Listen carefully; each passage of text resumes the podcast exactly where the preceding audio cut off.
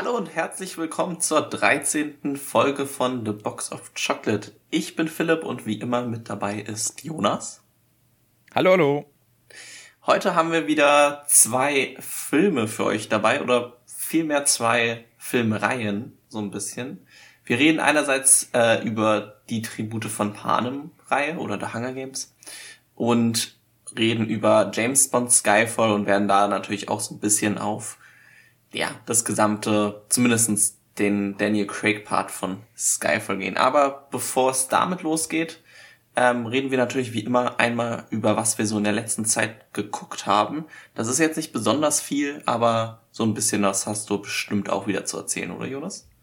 Ja, definitiv. Also wir müssen erstmal, glaube ich, mit dem, mit dem, den Elefanten im Raum ansprechen. Dune, Dune ist raus. Hello, äh, holy, holy shit er ist endlich da. Es kam irgendwie total überraschend für mich jetzt plötzlich. Ähm, ich dachte irgendwie, der ist Ende September. Äh, der war ja jetzt wirklich dann doch Mitte September und dann war es wirklich so, hey, nächste Woche läuft er, wie schauen wir den denn? Und ich so, wow, was? Gott, oh Gott. ähm, also der ist jetzt quasi, jetzt wo wir aufnehmen, ist der seit drei Tagen raus ungefähr. Und ähm, ist natürlich die Frage, wie wir den jetzt hier besprechen. Ich persönlich habe ihn schon zweimal gesehen.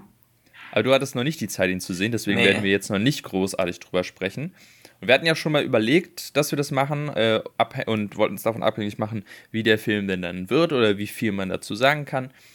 Und laut meiner Einschätzung gibt es da du durchaus eine Menge zu sagen, deswegen würden wir die Besprechung von Dune auslagern auf eine kleine Special-Folge, die ähm, tatsächlich dann auch nach dieser Folge dann äh, nächste Woche erscheinen wird, wo wir dann wirklich äh, uns hinsetzen und einfach wirklich nur über diesen Film reden, der jetzt rausgekommen ist. Erst in einem kleinen Nicht-Spoiler-Part, dann in einem, in einem Spoiler-Part.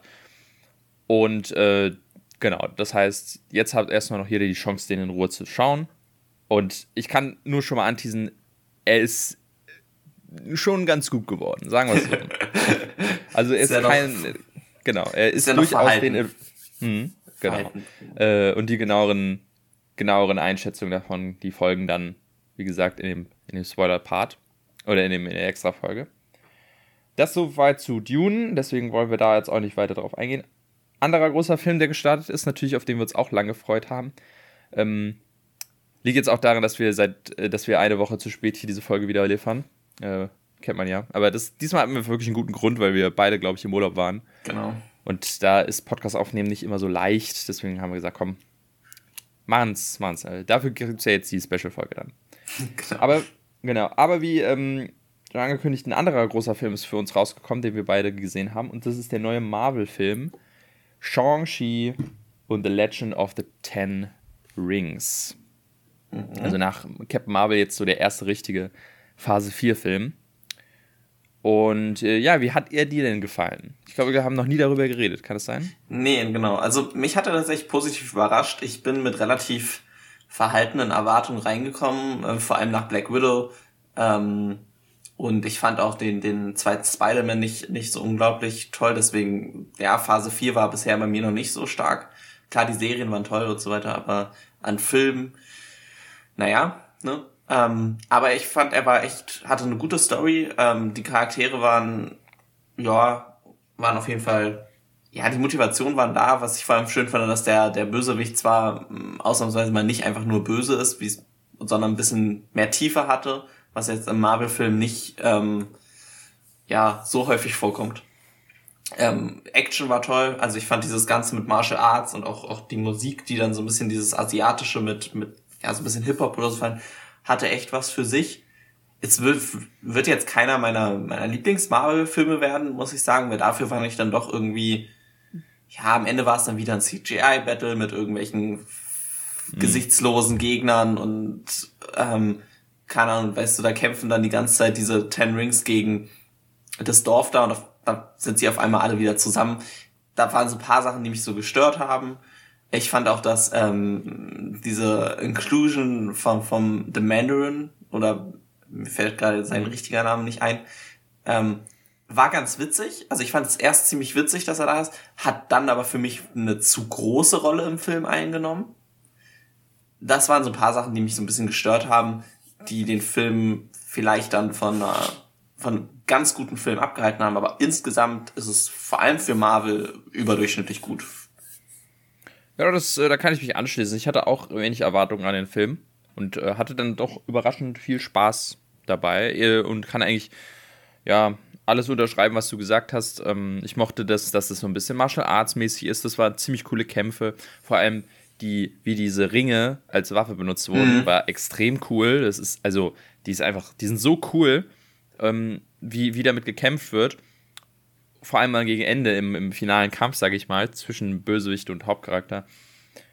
Und da freue ich mich schon richtig auf den Charakter Shang-Chi, der dann in den neuen, in den anderen Marvel-Filmen auftaucht und dann irgendwie da mitmischt. Also da haben sie etwas Cooles gefunden, wo ich erst dachte, oh ja, okay, der Charakter Shang-Chi, der ist ja einfach nur ein Martial Arts Kämpfer, was macht den denn jetzt so besonders, beziehungsweise mhm. warum sollte ich mir den irgendwie in einem Avengers-mäßigen Film anschauen? Aber die Ten Rings, die haben es echt, äh, haben ihn sehr unique gemacht. Ähm, aber auch das Finale war mir dann ein bisschen zu over, überladen dafür, dass es ja eigentlich ein cooler Martial Arts Film sein könnt, hätte können was am Anfang auch war. Also ich weiß, die erste Szene, die man auch viel im Trailer gesehen hat, äh, wo er Bus kämpft, die finde ich so cool, die macht so viel Spaß zu schauen und ähm, zeigt einem eigentlich so, hey, hier, man braucht eigentlich gar nicht so ein riesiges ja. ähm, Krachboom-Action-Explosionsfinale. Ähm, hat man ja eigentlich dasselbe Problem, hatte man in Black Widow auch, wo man sagt, hey, ist das eigentlich ein Agentenfilm, warum brauchen wir jetzt so ein, so ein Marvel-Finale? Aber das ist halt die Marvel-Krankheit, leider. Ähm, da geht es ja. nicht anders des, ich glaube, deswegen haben ist bei vielen sowas wie ähm, The Winter Soldier dann, dann ein bisschen deutlich höher, weil da halt am Ende wenigstens trotzdem dann nur die zwei Leute direkt gegeneinander kämpfen. Also klar, sie sind auch wieder auf irgendeinem scheiß fliegenden Ding, aber mhm. es ist halt irgendwie, hätten sie am Ende jetzt in Shang-Chi es einfach gehabt, dass die beiden direkt gegeneinander kämpfen, ohne dass dann, dann ein fliegender Drache durch die Gegend hüpft oder was auch immer, mhm. wäre das viel auch emotionaler, weil wenn dann Vater gegen Sohn irgendwie kämpfen. Und der Fight kam mir dann viel zu kurz im Vergleich zu dem. E, total, riesigen. ja, das, den hätte ich auch gerne mehr gesehen. Ja, also ja, wie du schon sagst, dann äh, die Marvel-Filme, die es ein bisschen bodenständiger machen, die stechen dann da total raus. Auch mhm. Ant-Man zum Beispiel äh, haben mögen viele deswegen oder den, den ersten Spider-Man. Ja. Ja, also, ähm, aber wie gesagt, ich, ich hatte kaum, ich dachte so, Shang-Chi, ja, das wird doch nichts. Das, äh, die ersten Trailer haben mich nicht wirklich überzeugt. Ähm, es wurde auch relativ viel Hoffnung in diesen Film gesteckt, weil es hieß so, ja, der muss jetzt laufen, damit sich entscheidet, ob mhm. Marvel in Zukunft überhaupt Ki Filme ins Kino bringt oder so. Es wurde dachte, sogar, hey, es wurde sogar gemunkelt, dass wenn Shang-Chi schlecht läuft, dass Bond möglicherweise nochmal verschoben werden könnte. Mhm. Ähm, das wurde jetzt ja ordentlich ähm, ja gegenläufig. Also der Shang-Chi ist wirklich gut angelaufen, vor allem in Amerika ähm, hat ordentlich Geld eingespielt. Deswegen sieht's gut aus, dass wir weiterhin Marvel-Filme im Kino zu sehen bekommen. Ja, es ist echt, ich, echt schön. Ich, ich hatte nämlich irgendwie nicht gedacht, dass der so gut läuft. Ähm, Freue mich aber total dafür, weil ähm, ja, das einfach, ähm, also das zeigt dann quasi im Vergleich zu Black Widow, die glaube ich nicht so gut gelaufen ist, mhm. im Vergleich, äh, dass Leute immer noch Bock auf Marvel-Filme haben und äh, ich finde es auch einfach schön, der Film ist ja jetzt auch wieder so ähnlich wie ein Black Panther so eine Art Repräsentation von ähm, Asian American ähm, mhm. Characters als, als Hauptfiguren, äh, ähnlich wie halt Black, äh, Black Panther das für Afroamerikaner war. Und ich, ich hatte irgendwie erwartet, so, ja, okay, das, das hat, also, es hat nicht ansatzweise den kulturellen Impact aktuell wie in Black Panther. Nein. Aber durchaus quasi in eine ähnliche Richtung. Und das freut mich einfach, dass äh, da quasi das dieselben, den, denselben Effekt auch für eine Minorität hat, die vielleicht häufig ein bisschen vergessen wird in Amerika. Äh, über ja. die nicht so viel geredet wird, habe ich immer das Gefühl. Ja, was ich auch ähm, gemerkt habe, dass es auch deutlich weniger Backlash gab als bei Black Panther. Also äh, klar, es gab super viel Zuspruch hier, als Black Panther rauskam, wegen halt dieser mhm. Repräsentation. Aber es gab ja auch super viele, die dann wieder, oh, Disney pandert nur und es ist wieder nur so mhm. äh, Virtual Signal. Das fand ich, äh, gab's wenig. Ähm, lag, glaube ich, auch viel daran, dass äh, der, der Schauspieler, mir fällt jetzt gerade sein Name nicht ein. Von Shang-Chi ah, oder was? Genau. Einfach oh ja, den weiß ich auch nicht. Super sympathisch ist. Also ich habe mir so ein bisschen, wo dann bei Late Night Sachen war und ähm, ist ja ganz witzig, der hat ja viel so Stock-Fotos vorher gemacht Ähm, okay, und hat super viel auch witzig auf Twitter darüber, sich so ein bisschen über sich selber witzig gemacht und so weiter. Ähm, deswegen, ich fand den, den super sympathisch in allen Sachen, wie er es gemacht hat. Und ich glaube, es hat viel dazu beigetragen, dass halt auch man dann so ein bisschen einfach akzeptiert, der wurde jetzt halt nicht gecastet irgendwie, nur weil er Asiate war, sondern einfach, weil er auch ein cooler Typ war und das ja, ja auch echt gut gemacht hat. Ja, obwohl ich sagen muss, dass, also so schauspielerisch hat mich das Wen nicht so richtig vom Hocker gerissen, was in dem Film kam, beziehungsweise ich finde Shang-Chi als Charakter immer noch nicht wirklich interessant. Mhm. Das ist vielleicht was, was in dem Film so ein bisschen vorhalten kann. Ich, ich finde cool, wie er kämpft, das ist es, aber so seine Geschichte und Backstory, die war für den Film jetzt ganz nett, aber es ist jetzt kein Charakter, der mir großartig in Erinnerung bleibt äh, für jetzt zukünftige Marvel-Dekaden. Ähm, ja, ähm, und da, da hast du schon, er, ihm passiert halt viel. Er macht nicht viel selber, sondern ihm mhm. passiert viel und deswegen muss er was machen. Er ist halt nicht so aus eigener Motivation, aber das ist, glaube ich, auch wieder so ein typisches Marvel-Phänomen, dass es leider bei vielen Leuten ja so abgeht. Das ist auch so ein Ant-Man, fand ich auch so, ne? Da, dann passiert das, dann passiert das, dann passiert das und deswegen muss das passieren aber es kommt immer wenig so aus eigener Motivation, manchmal habe ich das Gefühl. Ja, es ist, es, soll, es ist halt abzuwarten, wie jetzt ein Shang-Chi zum Beispiel halt in einem anderen Film funktioniert, mhm. wenn er quasi nur dazukommt, wo, wo, wo man nicht äh, mühsam seine Backstory erklären muss, sondern wo man ihn quasi einfach Shang-Chi sein lassen kann. Weil ich glaube, das ist häufig äh, die Form von, wo, wo Marvel-Helden am besten funktionieren. Ja. Deswegen ist zum Beispiel, finde ich, auch Spider-Man so angenehm, weil es keine nervige Origin Story ist, sondern es ist sofort Spider-Man und er kann von Anfang des Films an Spider-Man sein. Ja. Und ähm, auch so zum Beispiel Ant-Man in seinen eigenen Filmen ich nicht so spannend mhm. fand, aber wenn er dann in Civil War aufgetaucht ist oder in Endgame, da hat ja. er mir eben mehr Spaß gemacht und äh, Glaube, das finde ich eh, also Ant-Man ist einer der besten, den du so mit reinziehen kannst. Also wirklich mhm. so, wenn du ihn so in kleinen Phasen hast, in so größeren Filmen, ist er super witzig, aber so für zwei Stunden kann es da manchmal ein bisschen anstrengend werden. Mhm. Ja, also ich denke mal, Shang-Chi auf jeden Fall eine Empfehlung für, ja. für Marvel-Fans, nachdem wir von Black Widow nicht so begeistert waren. Und ich bin mal gespannt, wo Shang-Chi als nächstes auftaucht. Ähm, ja, so ein paar in der After-Credit-Scene, jetzt ohne zu spoilern, hat man ja schon angedeutet, dass er jetzt quasi äh, ein wichtiger Charakter wird. Ähm, bin mal gespannt, wo wir ihn zum ersten Mal dann als nächstes sehen. Mhm. Das soweit zu Shang-Chi. Vielleicht noch aktuell zu einer Sache, die ähm, große, große Wellen macht, ist natürlich der aktuelle, na, äh, jetzt fällt mir der Matrix-Trailer, Matrix. genau, äh, für Matrix 4. Und ähm, ich weiß nicht, ich bin da irgendwie nicht so ganz überzeugt, muss ich sagen. Äh, ich bin generell von dem ganzen Ding, Ma Matrix kommt jetzt wieder, weiß ich eigentlich, weiß ich nicht, ob das was wird oder überhaupt notwendig ist. Notwendig ist es eigentlich nicht, das können wir, glaube ich, da können wir uns alle einigen, das ist aber. Ich, ich bin da wahnsinnig zugespalten und der, der, der Trailer hat mich jetzt wirklich nicht vom Gegenteil überzeugt. Ähm, der wirkt etwas. Ja, er wirkt schon nicht schlecht, aber ich habe irgendwie das Gefühl, dass so ein Trailer, der einem mehr Versprechungen macht, und am Ende ist der Film deutlich, deutlich, deutlich schlechter, als man dachte. Und ich habe eigentlich kein Vertrauen in die Regisseurin. Ähm, deswegen, ich weiß nicht, was ich, ich davon halten soll. Ich, ich muss bei Matrix mal dazu sagen, ich habe den ersten Film seit Ewigkeiten nicht geguckt und bin auch irgendwie von dieser ganzen Welt nicht so angetan. Ähm, ich glaube, den müssen wir dringend mal irgendwann hier reinwerfen, um allein mal über den ersten nochmal zu reden. Ähm, ich habe da, ich glaub, ja, ich, die ich Sequels kann man so weglassen, aber. Ja, ich, ich habe, äh, glaube ich, als ich Alien damals reingeworfen habe, habe ich gehadert zwischen Alien und Matrix. Okay, also ja. ich, ich hatte schon mal überlegt, Matrix reinzuwerfen. Ähm, also heute werfe ich nicht rein, aber es ist auf jeden Fall eher so auf meiner potenziellen Liste. Und wäre natürlich praktisch vorher nochmal bei vor Matrix 4 mal den ersten zu rekapitulieren, den ich ja. eigentlich sehr mag, aber der dann durchaus von seinen Nachfolgern geschwächt wurde. Also, mhm. wenn es eine Reihe gibt, die, wo die Nachfolger den Vorgänger durchaus geschadet haben, dann ist es Matrix. Und ähm, deswegen weiß ich auch nicht, ob man mit Matrix 4 da überhaupt großartig was retten kann oder ob man es einfach sein lassen soll. Oder ob man es nicht noch schlimmer macht. Ich, ich, ich kann es mir nicht vorstellen. Wann kommt er raus? Ich meine, offiziell glaube ich noch dieses Jahr, aber ähm, das, okay. das heißt ja nicht viel, ne? Aktuell. Nee, das heißt ja nicht viel. Also, es, ja. um so ein kleines Update zu geben, es wurde auch wieder alles Mögliche verschoben. Top Gun wurde verschoben, ähm, Ghostbusters wurde verschoben.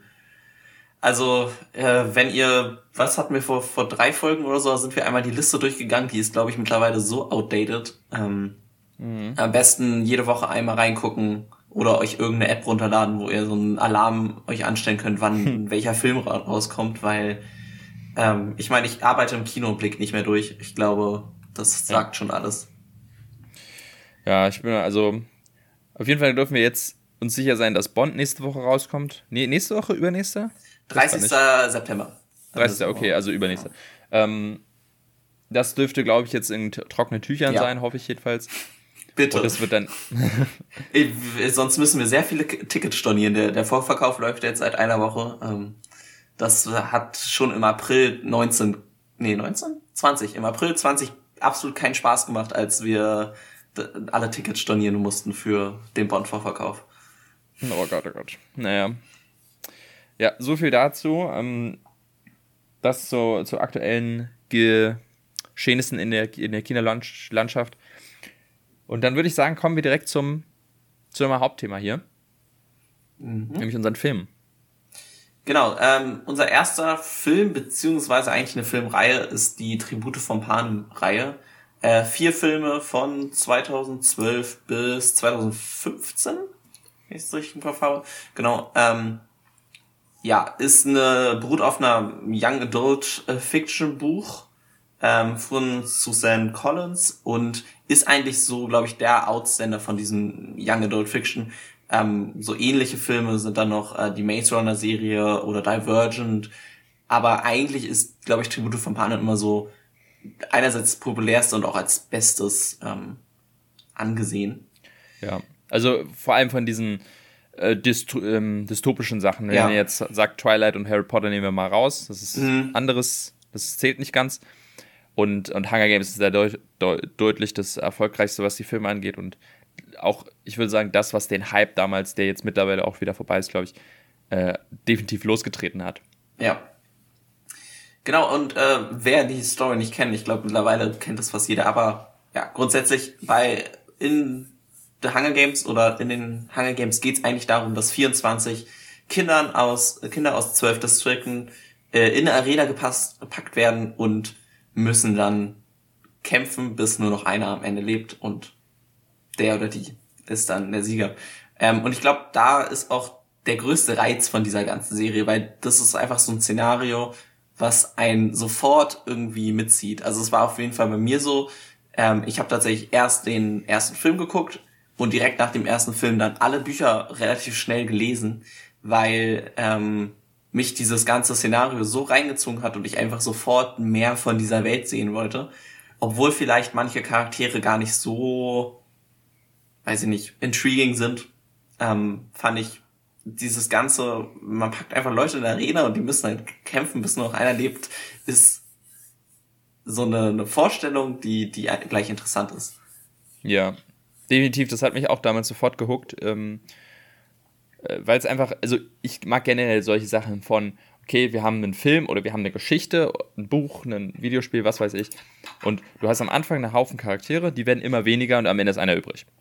Äh, sei es, sei es, die bringen sich um, sei es eine, eine Spielshow, wo die nach und nach rausgevotet werden. Survivor ist theoretisch nicht, nichts anderes.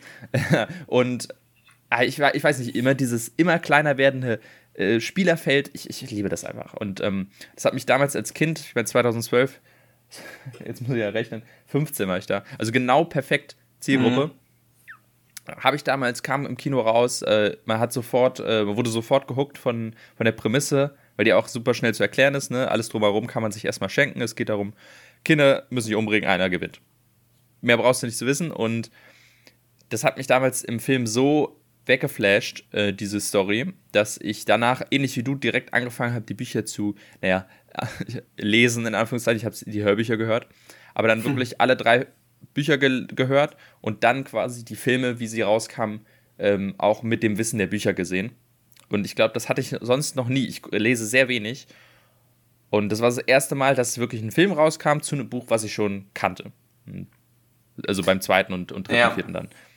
Also Hunger Games, da, ähm, man muss ja generell sagen, ich glaube, wir beide sind uns einig, das sind es sind gute Filme, aber es sind keine perfekten Filme. Sie haben viele, Nein. es haben viele Sachen, die nicht gut laufen, Charaktere, die nicht so, so super ausgeerzählt sind oder auch äh, Sachen, die nicht keinen Sinn machen. Aber für mich und ich glaube für dich auch, wir, diese Filme bedeuten wahnsinnig viel, weil wir damit extrem irgendwie auch in unserer Jugend aufgewachsen sind. Und ich ja. weiß noch, wie ich diese Filme immer mit meiner Schwester ganz, ganz viel geschaut habe. Also wir lieben diese Filme und haben sie immer dann im Kino zusammen geschaut und zu Hause ganz viel und die Bücher zusammen gelesen. Und dementsprechend, ja, ist, man könnte sagen, Guilty Pleasure in einer gewissen Richtung. Ja, es war für mich auch halt voll so. Also ich habe diese ganze Welt komplett aufgesaugt und es war halt so ein relativ einfach zu verstehendes Film. Ich habe dann auch tatsächlich äh, viel Minecraft in der Zeit gespielt und da war auch immer in dieser Hunger Games Modus und diese ganze Prämisse. Ähm, ich habe dann auch erst später quasi so oder mitbekommen, dass es ja quasi schon aus Japan dieses ähm, mhm. Battle Royale gab, was ja eigentlich sehr ähnlich ist. Also es ist ein bisschen anders, weil da die Leute nicht vorher wissen, dass sie, glaube ich, in, in dem Battle Royale ja, ja. Aber genau, sehr ähnliche Prämisse. Du hast irgendwie junge Leute auf einem begrenzten Spielfeld und die müssen sich alle umbringen, bis nur einer lebt. Ähm, ich weiß nicht, inwieweit sich das einfach abgeguckt wurde, tatsächlich. Ich also ich sagen, bin mir ziemlich sicher, dass das Buch damals ähm, durchaus davon inspiriert wurde. Was ja nicht schlimm ist, ähm, aber das sollte man immer erwähnen, dass Battle Royale, äh, der Film aus den 90ern ist auf jeden Fall, oder 99, ist ähm, der OG und den ist mhm. auch sehr, sehr gut. Ja, also die Sache ist halt, das hat, man merkt so ein bisschen das Tribut von Panem, das einerseits amerikanisch, ein amerikanisch hat, ne, so ein bisschen. Mhm. Ähm, dann hat es natürlich einen deutlich also vor allem die Filme sind deutlich weniger brutal als, als Battle Royale. Ähm, man sieht deutlich weniger und im ersten wird auch ganz viel ähm, so Shaky Cam benutzt, um genau, ich glaube in den Szenen, wo man da viel sehen würde, das so ein bisschen zu verschleiern. Ähm, was mich auch so ein bisschen auf, aus heutiger Sicht stört, muss ich sagen. Also ich glaube, der Film würde einem noch ein bisschen mehr ja von dieser Prämisse oder so ein bisschen noch mehr abstoßend, was er, sei, er sein soll. Ne? Man soll ja von diesem Ganzen eigentlich mhm. abgestoßen werden, wenn man auch ein bisschen mehr was sehen würde.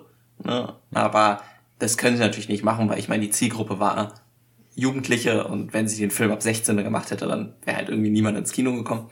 Ja, also die wäre nicht ansatzweise so erfolgreich gewesen. Das kann man nicht. Ja, also das die, mal, Bücher, äh, die Bücher genau, sind, glaube ich, ein bisschen brutaler, ne? Ähm, ja, die Bücher sind, ey, also gerade das letzte Buch im Vergleich zum Film Ey, das mhm. ist so crazy, was da erzählt wird. Also ich erinnere mich da an eine Szene, wo so ein Typ fällt dann so ein, so ein das, der, das letzte Buch ist ja, oder der letzte Film ist ja komplett, ähm, sie sind quasi, sie müssen gegen das, das ist ja kompletter Krieg dann. Mhm. Ähm, und überall sind so komische Todesfallen. Und da gibt es eine, weiß ich noch, da fällt einer in so ein Fleischwolf und es wird richtig erklärt, wie der so zerfleischt und zerfetzt wird. Oder einer fällt in so eine, läuft in so eine Lichtsäule rein und dann schwebt er so nach oben und man, es wird beschrieben, wie seine Haut so abschmilzt von dieser Lichtsäule. Mhm. Und im Film ist es zum Beispiel, die laufen da durch und einer läuft durch so eine Lichtsäule und dann zerfällt er einfach in so Pixel. Ja. Äh, also, das ist schon. Das, das, die Bücher sind manchmal schon auch wirklich so, dass man sagt, okay, also wenn sie das so gemacht hätten, dann wäre es ein Philipp 18 gewesen. Ja. Ähm, gerade letzte halt. Aber ich, ich stimme schon zu, so gerade im ersten Teil so ein bisschen mehr, bisschen mehr Hardcore wäre vielleicht gar nicht so verkehrt gewesen, jedenfalls, also für mich jedenfalls persönlich. Und was ich auch sagen muss, die Shaky Cam, ähm, ich erinnere mich noch ganz genau. Wir waren damals im Kino mit äh, ich, meine Schwester, mein, mein Stiefvater und meine Mutter. Und meine Mutter und mein Stiefvater fanden den Film fürchterlich. Sie fanden ihn so scheiße wegen dieser Kamera. Die konnten sich kaum, also die sind so, es war so anstrengend für die, diese Kamera, die immer hin und her gewackelt ist. Und das konnte ich damals überhaupt nicht nachvollziehen. Ich dachte, hä, ist doch ganz, ist doch ganz cool, ist doch ganz bisschen Action, bisschen Dynamik. Jetzt, als ich ihn nochmal nachgesehen habe, muss ich sagen, ja, schon was dran. Shaggy Cam ist schon ein bisschen, bisschen too much vielleicht. Ich, ich würde sie aber tatsächlich in diesem Film zumindest in gewissen Phasen ein bisschen verteidigen. Also einerseits in mhm. der Szene, wo es dann äh, ähm, das Reaping ist, also wo sie gezogen werden, ähm, finde ich, passt sie ganz gut, weil ja diese, diese Kinder in unglaublicher, in einer unglaublichen Terrorsituation sind, ne? Und mhm. ich so das Gefühl hatte, da ist dann auch die Kamera genauso wie die sich fühlen. Also da habe ich so ein bisschen verstanden. Und da war es ja auch nicht so, dass da jetzt so was Wichtiges gezeigt wurde, dass man genau sehen musste, was passiert, sondern es war ja wirklich einfach dieser Moment. Ähm, und tatsächlich, wo ich es auch okay fand, ist direkt, wenn die Hunger Games losgehen, weil auch da halt diese unglaubliche Terrorsituation ist, wo alles auch, glaube ich, einem selber im Kopf rumspinnen würde, wenn man in so einer Situation ist. Da finde ich sie verteidigt, ich finde sie aber trotzdem natürlich ein bisschen overused im gesamten Film. Mhm. Ähm, das ist auch so ein bisschen Überbleibsel, glaube ich, dieser Zeit. Heute würde es man, glaube ich, auf keinen Fall noch so extrem machen. Ja, ähm, ich würde jetzt einfach mal ein bisschen durch, durch die Filme durchgehen wollen. Mhm, genau. Ähm, genau, beim ersten, was ist so, oder was ist deine Meinung am, am meisten zum ersten? Ich muss sagen, wenn ich so, ich habe die jetzt nämlich alle nochmal gesehen ähm, und den ersten, den habe ich mit Abstand auch am häufigsten gesehen. Ich finde ihn auch persönlich am besten. Äh, der, der mir am meisten ja. Spaß macht. Äh, ich kann nicht genau sagen, warum, aber ich mag, glaube ich, da dieses, ähm, dass, dass, dass der, ähm, der eigentliche Kampf in der Arena dann am meisten Zeit annimmt. Das ist im zweiten, kommen wir gleich zu, dann ein bisschen zu kurz für mich. Und, ähm, keine Ahnung, wie das alles an, anfängt und äh, ich mag äh, viele der Charaktere, die dann im, im Ende in der, in der Arena sind. Vor allem mag ich äh, Fresh, den aus District 11 mag ich extrem gerne, auch wenn ja. er ganz kurz nur vorkommt. Und ja, ich glaube, der erste hat am meisten Nostalgie für mich, dass ich äh, da einfach, da ich immer wieder zurückkehre und äh, die anderen dann eher auslasse. Okay, also ich, ich mag den ersten auch. Ich würde ihn aber tatsächlich nicht als mein Lieblings der Reihe bezeichnen. Ähm, einfach weil mir so ein bisschen es nicht so schnell geht, aber ja, es ist halt am meisten, meisten der Kampf. Ne? Also am mhm. meisten ist es in der Arena, was auch, auch gut ist. Aber mir ist es manchmal ein bisschen zu viel Kenntnis, muss ich sagen. Ähm, mir kommen viele der anderen Charaktere, wie du jetzt auch meintest, der aus District 11 oder so, einfach extrem kurz, vor allem im Vergleich zum Buch.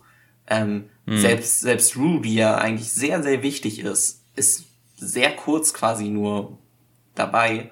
Ähm, Peter wird irgendwie meiner, keine Ahnung, äh, Peter ist über die gesamte Reihe ziemlich langweilig, finde ich. Hm, Aber vor allem im ersten Teil ist er einfach, keine Ahnung, könntest du da auch einen, einen, einen Papier-Cutout von ihm hinstellen und würdest hm. wahrscheinlich fast das gleiche Ergebnis hinkriegen.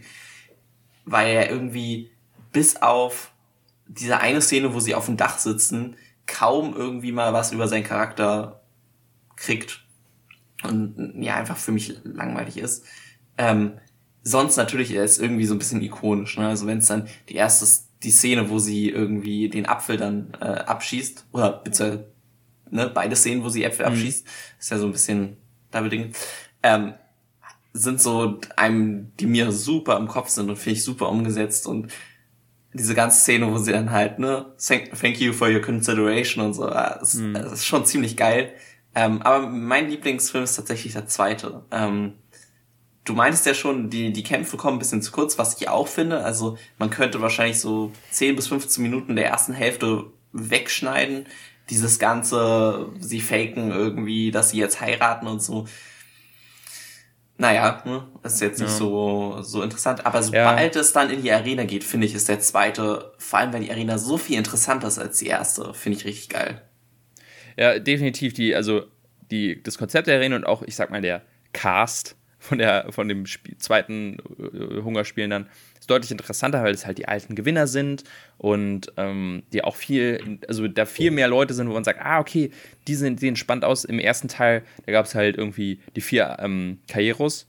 Da gab es mhm. Katniss und Peter und die aus 11 und der Rest und Fuchsgesicht und der Rest war ja, sie sterben eh gleich. Und im, im, zweiten hat man auf jeden Fall das Gefühl, okay, da, da gibt es ganz, ganz viele, die irgendwie spannend sind, wo man sagt, hm, okay, wer ist das? Und genau deswegen finde ich es so schade, dass, also ich mag den zweiten auch sehr, sehr gerne. Ich finde es aber schade, dass dann wirklich der, die Arena zu kurz kommt, weil ähm, ja da so viel Potenzial drin steckt und man ganz viele, gerade von diesen bösen Charakteren wie äh, Brutus, Enobaria äh, oder die, diese, diese komischen Flixer heißen die, glaube ich, mhm. ähm, die kriegt man kaum mit. Die äh, sieht man so gut wie gar nicht. Im Buch weiß ich, ist das deutlich cooler.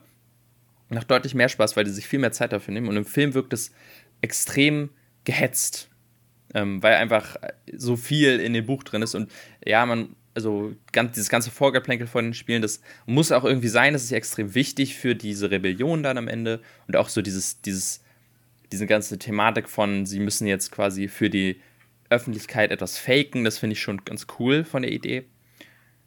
Aber ja, darum, wo man eigentlich, was man eigentlich sehen will, kommt dann für mich leider ein bisschen zu kurz mhm. äh, im Film. Und dementsprechend mag ich den ersten, glaube ich, auch noch ein bisschen mehr. Aber generell wären die Filme eigentlich fast sogar ganz cool, wenn man einfach sagt, okay, die Filme spielen komplett nur in der Arena. So ein ja, ich, Langfilm nur in der Arena, das wäre geil. Ich glaube, das wäre, ähm, es gibt ja immer wieder Gerüchte, dass vielleicht äh, ein, ein Prequel oder so gemacht werden soll. Es wird ja wahrscheinlich auch ähm, The Ballad of Songbirds and Snakes, glaube ich, heißt das Buch, mhm. das, das neue ist. Ich habe es tatsächlich noch nicht gelesen.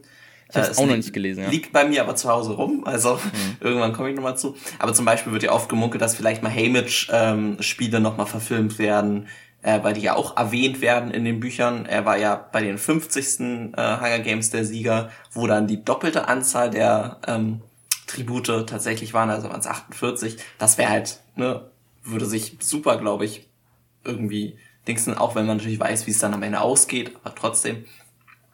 Ähm, es wäre, glaube ich, dann aber ein bisschen schwer gewesen, halt irgendwie in die nächsten Filme überzugehen, wenn man halt nur die Arenen zeigt. Ja, ja das ähm, stimmt, das ist natürlich wahr. Und wie lange das dann noch interessant bleibt, ist die Frage. Ähm, aber ich würde sagen, am dritten Film sieht man, wie unglaublich uninteressant es sein kann, wenn man gar keine Arena mehr hat. Ja, definitiv. Weil ich glaube, da sind wir uns wahrscheinlich einig, dass der dritte mit Abstand der schwächste Film der Reihe ist. Also meiner Meinung nach zumindestens. Ja, auf jeden Fall. Das ist, ich glaube, da sind, das ist, glaube ich, von jedem fast die Meinung. Und eigentlich, was so dann passiert innerlich, äh, inhaltlich, ist, ist ja überhaupt nicht schlecht. Ich finde es ganz, ganz spannend, wie dann quasi das Thema Propaganda irgendwie genommen wird und man auch so einen Spin macht von, hey, die Rebellen, die sind vielleicht manchmal auch gar nicht so viel besser. Mhm. Ähm, das dann auch im, im vierten dann quasi nochmal gezeigt wird. Äh, dass quasi Krieg in gewisser Weise manchmal auch wirklich äh, nicht schwarz und weiß ist. Und das macht der Film dafür, dass er einfach nur eine Young Adult äh, Geschichte ist, durchaus, durchaus gut. Aber es fehlt eben wirklich irgendwie der Spin, ein großes, großes Finale fehlt da irgendwie. Es ist, passiert dafür einfach zu wenig. Und da merkt man einfach, es war vielleicht die falsche Entscheidung. Also der Film wurde ja, oder das Buch wurde ja auch aufgeteilt, ja. Ähm, ähnlich, ähnlich wie Harry Potter damals. Und ich finde, bei Harry Potter sieht man es genau das Gleiche, weil ich finde den siebten wahnsinnig langweilig, den siebten ja. Harry Potter. Und der achte ist richtig geil. Und ja, ich weiß auch nicht, ob man das in einen Film hätte packen können, weil wirklich viel passiert im dritten Buch. Aber es, es sorgt eben einfach dafür, ein Film wird extrem langweilig, weil das Buch die Geschichte einfach nicht auf.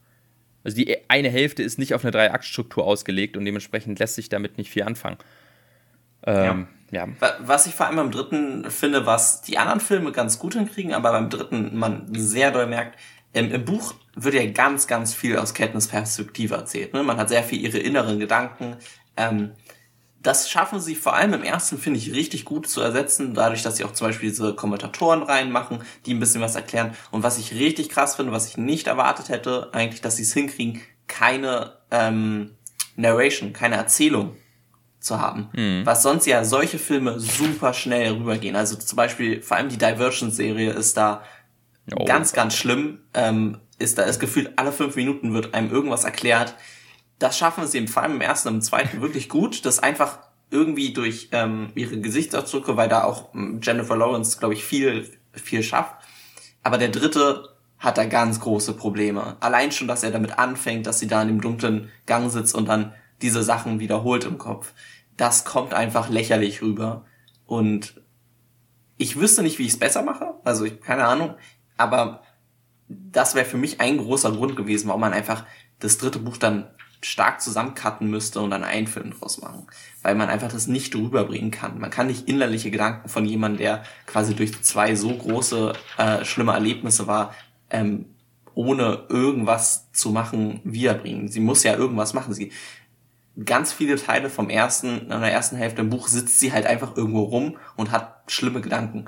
Und wie willst du das filmisch irgendwie interessant machen? Das geht halt nicht. Ja, deswegen, äh, das spricht vielleicht doch dafür, dass man einfach sagt, okay, wir machen einen Film, der ist dann halt extrem lang, der ist dann halt drei Stunden lang, aber es soll ja auch das Finale sein und ähm, dann cuttet man extrem viel halt aus dem ersten raus, wo man sagt, hey, okay, das kann man auch schneller erzählen, dass sie da jetzt Propagandatouren machen. Mhm. Das, äh, da braucht man nicht drei Szenen für, vielleicht reicht eine. Und dann kriegt man das, hätte man das wahrscheinlich hinkriegen müssen, äh, können. Es war, glaube ich, einfach damals wirklich so der Trend von, hey, Harry Potter hat's gemacht, ähm, machen wir das doch auch. Dann, weil, weil irgendwie, äh, das ist auch in den ersten beiden Teilen, da wird, ähm, werden ein paar Sachen immer wieder aus den Büchern rausgelassen, was ja auch logisch ist, weil es einfach ein anderes Medium-Film ist. Und ich glaube, diese, dieser Trend von wir splitten das auf, war damals einfach die Reaktion von Fans, die dann nicht wollten, dass ihre, aus ihren Büchern irgendwas rausgenommen wird. Hm. Und man sagte, hey, okay, wir machen alles aus den Büchern, dann machen wir halt zwei Teile. Und also ich nehme an, dass es finanziell wahrscheinlich auch nicht dumm war. Ähm, hm. Die werden, ich glaube, beide Filme haben, haben ihr Geld definitiv wieder reingemacht, weil der Hype war ja schon relativ groß. Aber ob man immer nur nach finanziell gehen muss, ist halt ein bisschen die Frage, ne? Ja, ähm, nee, die. Zum Glück rettet ja. der vierte für mich vieles noch. Ähm, weil der vierte wenigstens passiert da wieder was und vor allem dieses Ganze, dass sie äh, dann ja am, zum Ende hin im Kapitol sind und da dann wieder ganz viele Fallen sind und man quasi so eine Art neue Arena hat, macht das Ganze wieder deutlich interessanter. Ähm, wie, wie, wie war das bei dir? Ja, ich fand den vierten auch ähm, dann wieder extrem cool. Er ist mir tatsächlich kaum in Erinnerung geblieben. Oder beziehungsweise nicht, so nicht, sondern ich hatte wenig das Bedürfnis, ihn nochmal zu sehen. Ich habe ihn tatsächlich mhm. seit dem Kino nie nie wieder gesehen. Und jetzt okay. erst wieder zum Podcast habe ich ihn dann nochmal reingemacht, weil ich irgendwie nie das Bedürfnis hatte, jetzt nochmal den Teil 4 zu sehen. Ähm, er ist schon ganz cool, das ist ein schönes Finale, ähm, aber es fühlt sich irgendwie dann doch, keine Ahnung, im Vergleich zum Buch vor allem, ein bisschen seelenlos an. Vor allem, weil ich sehr schade finde, dass dieser komplette Squad, mit dem sie dann unterwegs ist, der dann nach und nach dezimiert wird, sehr charakterlos ist. Ähm, du kennst sie kaum, ähm, mhm. Wo man es da, da, da, fragt man sich, also ein paar von denen kennt man ein bisschen aus dem dritten Teil, aber viele werden jetzt erst kurz vor knapp im, im, im, äh, im vierten eingeführt. Und ich weiß, im Buch war das total cool, wie dieser, dieser Squad war. Du hattest ganz viele Leute, die du irgendwie spannend fandest und dann nach und nach wurden die weniger und das jedes Mal dich irgendwie, hast ein bisschen getrauert, als du die zurückgelassen hast. Und hier in dem Film war das so ein bisschen, waren die dir halt, halt ziemlich egal, habe ich das Gefühl. Das fand ich ein bisschen schade. Aber ansonsten im Großen und Ganzen fand ich, den, fand ich das einen soliden Abschluss an der Reihe. Äh, da kann, kann man sich, glaube ich, nicht beschweren. Also die Reihe an sich wurde damit, glaube ich, durchaus rund gemacht und ähm, ist dementsprechend auch so, so geblieben. Ja. Wie, wie fandest du das Ende? Also ich fand damals, als ich das Ende gelesen habe, hat mich das nämlich so ein bisschen ja, umgeworfen. Also da wird ja einerseits dieses angegangen, ob vielleicht die Bomben dann nicht doch von den ähm, Rebellen quasi selber abgeworfen und dass halt dann Katniss ähm, die Präsidentin abschießt, anstatt ähm, Snow abzuschießen. Wie fandest du das, als du es gelesen hast? Weil mich hat das doch überrascht, muss ich sagen. Ja, äh, überrascht hat es mich auf jeden Fall auch. Ich, ich fand es ziemlich cool, das Ende, ähm, weil es eben nochmal dieses verdeutlicht von, hey, ähm, ja, auch, auch sowas wie Krieg für die gute Sache wird von manchen Leuten für Macht missbraucht. Und es gibt eben, wie ich schon sagte, nicht dieses, äh, wir sind die Guten, es sind die Bösen, ähm, sondern auch zwischen uns gibt es vielleicht Leute mit falschen Intentionen.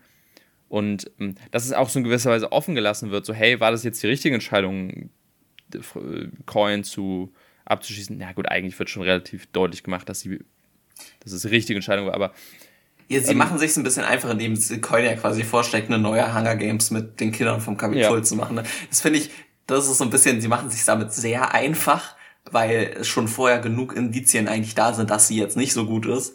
Ähm, ob man das jetzt ja. wirklich gebraucht hat, aber ich glaube, da ist halt wieder, ich meine, das Lesen haben auch irgendwie Zwölfjährige, 13-Jährige gelesen. Ähm, du, da musst du manchmal ein bisschen so auf den kleinsten gemeinsamen Nenner gehen, weil sonst ja, lässt du, glaube ich, viele. Also man muss sagen, der, der politische Kommentar in diesem Film ist deutlich natürlich auf eine Zielgruppe von, von heranwachsenden Teenagern angepasst. Da kann man jetzt nicht großartig viel Subtext erwarten. Ähm, dementsprechend kann ich damit leben, dass es vielleicht auch ein bisschen mit dem Holzhammer manchmal ist. Weil ähm, immerhin etwas und äh, in gewisser Weise, also es ist nicht so völlig absurd wie so manch andere ähm, Young Adult Dystopien-Verfilmung. Hm, oh Gott. Ähm, Ja. Also, wir können ja noch mal kurz drüber reden. Ähm, hast du Divergent geguckt? Ich habe den ersten Divergent geschaut und äh, mir dann auch gesagt, na gut, das kann ich dann auch, ähm, das kann ich auch dabei belassen. Ich fand ihn ganz, ganz grausig. Ich, äh, ich erinnere mich an nicht mehr viel, ich erinnere mich aber an, dass er mir wirklich überhaupt nicht gefallen hat. Und ähm, ja, also äh, was ist deine Meinung zu den Filmen?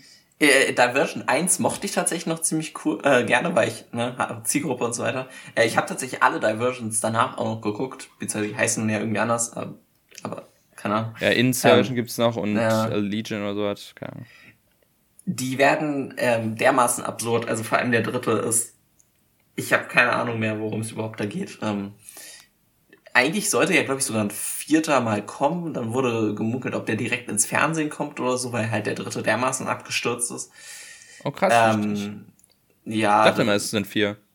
Ich glaube, ich weiß nicht, ob wirklich ein vierter gedreht wurde. Ich bin mir nicht sicher. Aber ist es denn dann quasi nicht zu Ende erzählt oder was? Ich glaube, dass dies tatsächlich nicht zu Ende erzählt. Also tatsächlich mein Interesse nach dem dritten war auch so unglaublich. Ähm, kann man hier nebenbei googeln.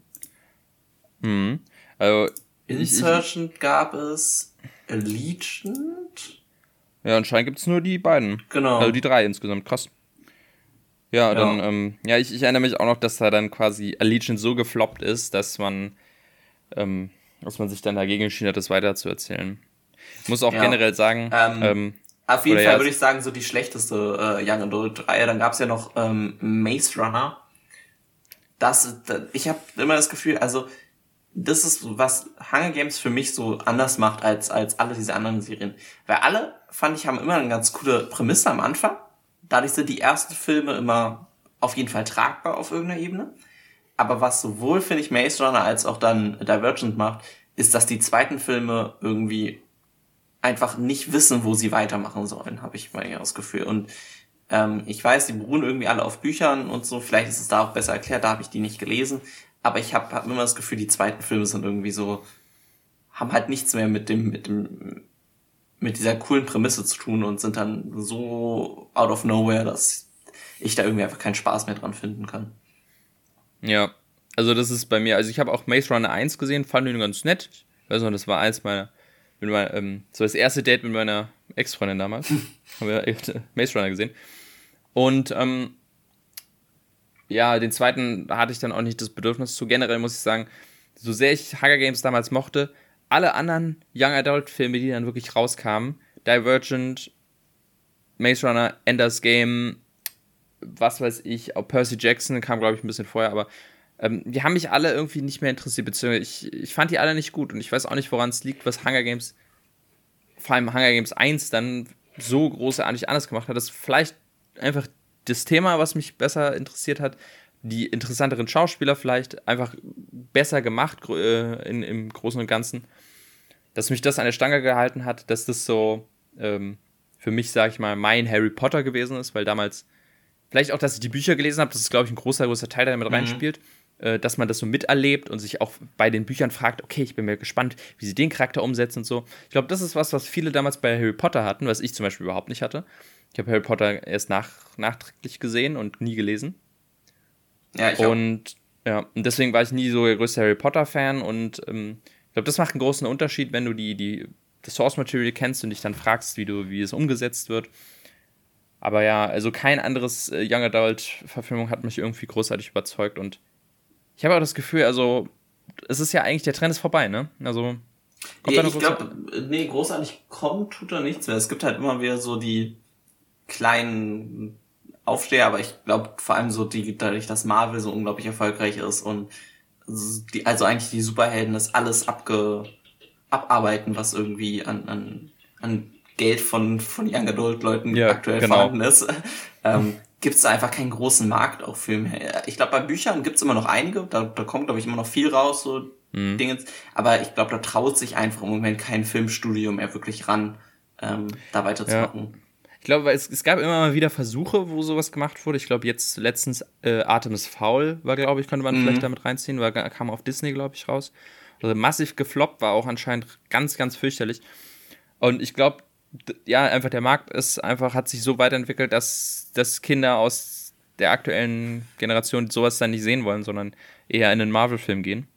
Ja. Und ähm, ja, Trend ist einfach abgeflacht, war aber eine spannende, ich weiß noch damals wirklich zu Hunger Games Zeiten, war wirklich, man hat das Gefühl, jede Woche kommt so ein Film raus. Oder beziehungsweise jedes Buch, was jetzt irgendwie gerade erfolgreich ist, wird direkt verfilmt. Und keines ja. hatte ansatzweise den Erfolg von Hunger Games. Also alle haben versucht, den zu kopieren. Ähm, muss man ja einfach sagen, Hunger Games war ein Riesenerfolg damals. Und ähm, ich würde mich wirklich nicht wundern, wenn irgendwann nochmal ein neuer Hunger Games-Film rauskommt zu dem Prequel-Buch quasi. Ja. Also ähm, Lionsgate ähm, hat sich auf jeden Fall schon die Rechte gesichert. He heißt ja jetzt nicht unbedingt, dass sie einen Film zu machen, aber ne? ja.